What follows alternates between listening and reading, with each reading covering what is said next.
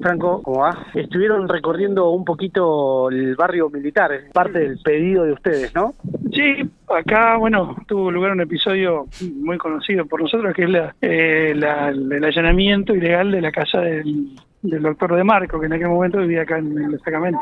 El destacamento, nosotros le llamamos destacamento, pero es erróneo, es la, barrio militar. ¿Qué fue lo que sucedió concretamente acá y, y qué fue lo que recorrieron o pudieron ver si es que pudieron, finalmente pudieron ver algo? Y bueno, acá lo que pasó en aquel momento eh, fue el allanamiento de la casa del doctor De Marco, encontraron una serie de, elementos personales, este, un arma que tenía, pero que estaba autorizada precisamente por el policía que lo había, que había venido a allanar la casa y le secuestraron algunas este, alguna bibliografía personal que después este, en algún caso se la devolvieron y bueno eso en, el- en aquel momento fue eso lo que sucedió Estamos, ¿Pudieron Mati, encontrar la casa? Sí.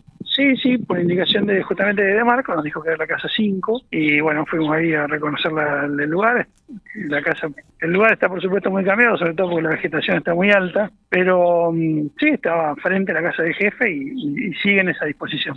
¿Cómo continúa ahora el juicio de la subzona 14, la etapa 3, no? Y ahora nos queda por delante eh, todavía algunas audiencias para recibir testimonios.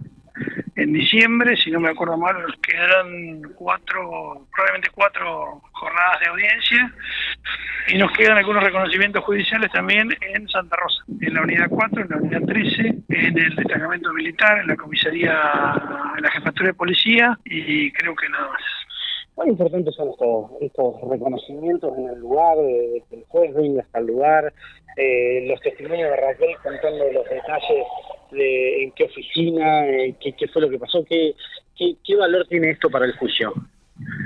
para nosotros tiene eh, mucho valor y, de distinto tipo. Eh, en primer lugar, como siempre, la reconstrucción de la memoria, para que una persona víctima venga al lugar y lo, y lo reconozca y lo recorra.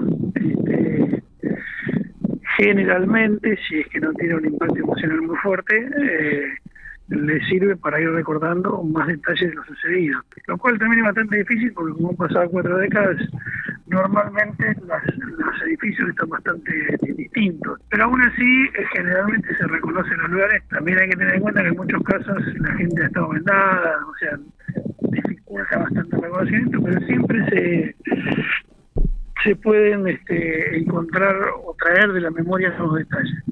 Y para los jueces, y la querella, nos sirve para eh, hacer o construir una imagen mental de lo que era el sitio mucho más este, acertada de lo que uno puede reconstruir leyendo un expediente.